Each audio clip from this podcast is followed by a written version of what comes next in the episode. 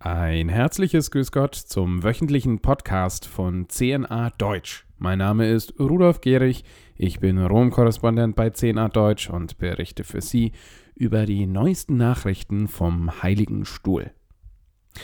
Heute in einer Woche, am Freitag, dem 25. März, wird Papst Franziskus um 17 Uhr Russland und die Ukraine dem unbefleckten Herzen Mariens weihen. Das teilte der Vatikan am Dienstag mit. Die Zeremonie wird im Petersdom stattfinden.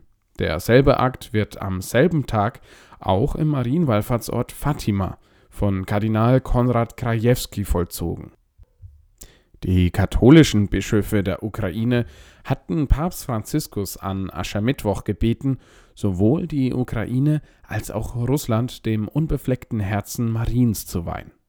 In einem Brief an den Papst erklärten die Bischöfe des lateinischen Ritus, dass sie in diesen Stunden des unermesslichen Schmerzes und der schrecklichen Qualen für unser Volk um diese Weihe bitten. Sie schrieben wörtlich Als Antwort auf dieses Gebet bitten wir Ihre Heiligkeit demütig, den Akt der Weihe an das unbefleckte Herz Mariens der Ukraine und Russlands öffentlich zu vollziehen, wie es die heilige Jungfrau in Fatima erbeten hat. Möge die Mutter Gottes, die Königin des Friedens, unser Gebet annehmen. Regina Pazis, ora pro nobis. Die Bitte der Bischöfe kam zu einem Zeitpunkt, als die russischen Streitkräfte die ukrainische Hauptstadt Kiew einkesselten.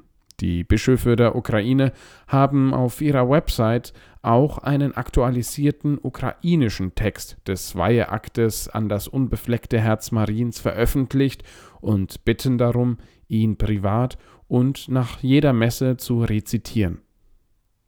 Die Idee einer Weihe Russlands geht auf die kirchlich anerkannten Marienerscheinungen von Fatima im Jahr 1917 zurück. Dort hatte die heilige Jungfrau Maria drei Geheimnisse offenbart.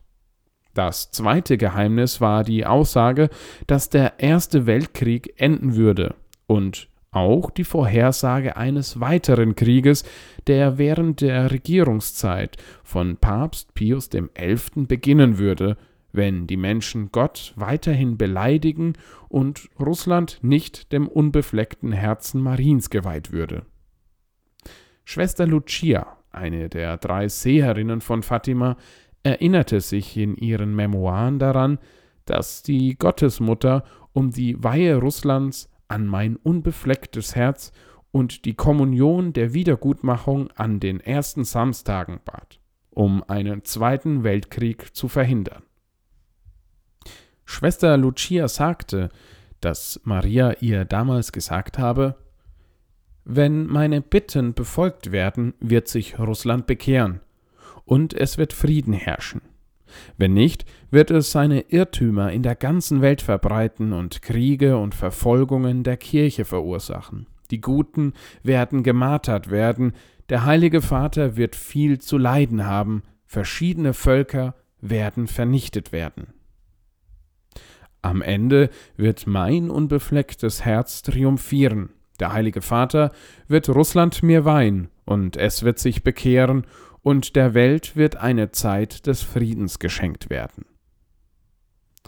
Zwar soll Papst Johannes Paul II. die Weihe Russlands bereits 1984 vollzogen haben, also etwa fünf Jahre vor dem Fall des Eisernen Vorhangs und dem Zusammenbruch des Sowjetreiches, Dennoch haben Gläubige aus aller Welt angesichts des Krieges in der Ukraine und der Gefahr eines weiteren Weltenbrandes den Heiligen Vater darum gebeten, diese Weihe erneut zu vollziehen.